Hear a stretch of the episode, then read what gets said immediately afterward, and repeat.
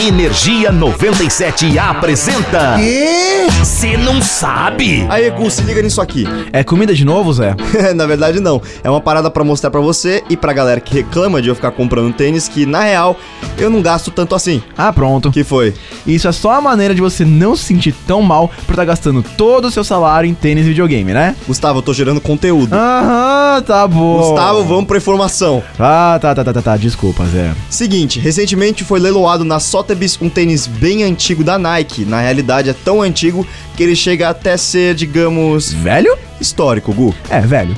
Mereço. Enfim, o tênis chamado Munshu é considerado um dos primeiros tênis feitos pela Nike e foi projetado para os Jogos Olímpicos de 1972 por ninguém menos que Bill Bowerman, Quem? cofundador da marca, mano. Presta atenção, saco! Ah, desculpa, mas, mano, o que, que isso tem de mais? Simples, porque além de só existirem 12 pares conhecidos desse tênis, esse em questão é o único que nunca foi usado, Isso significa que. que ele é extremamente caro. Ah, quantos mil doll? É que você perguntou, 437.500 doll, belinho. Quê?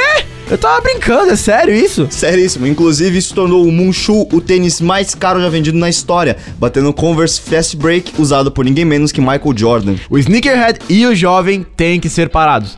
Mas aí, se você gosta de curiosidades extremamente caras de tênis, Porém, incrivelmente históricas, é só ficar ligado que a gente tá sempre por aqui. eu sou o Muxu Gustavo Fávaro. Eu sou o Zé Constantino, nós somos o Cê Você não, sabe. Esse Muxu era o da Mulan? Eu lembrei agora.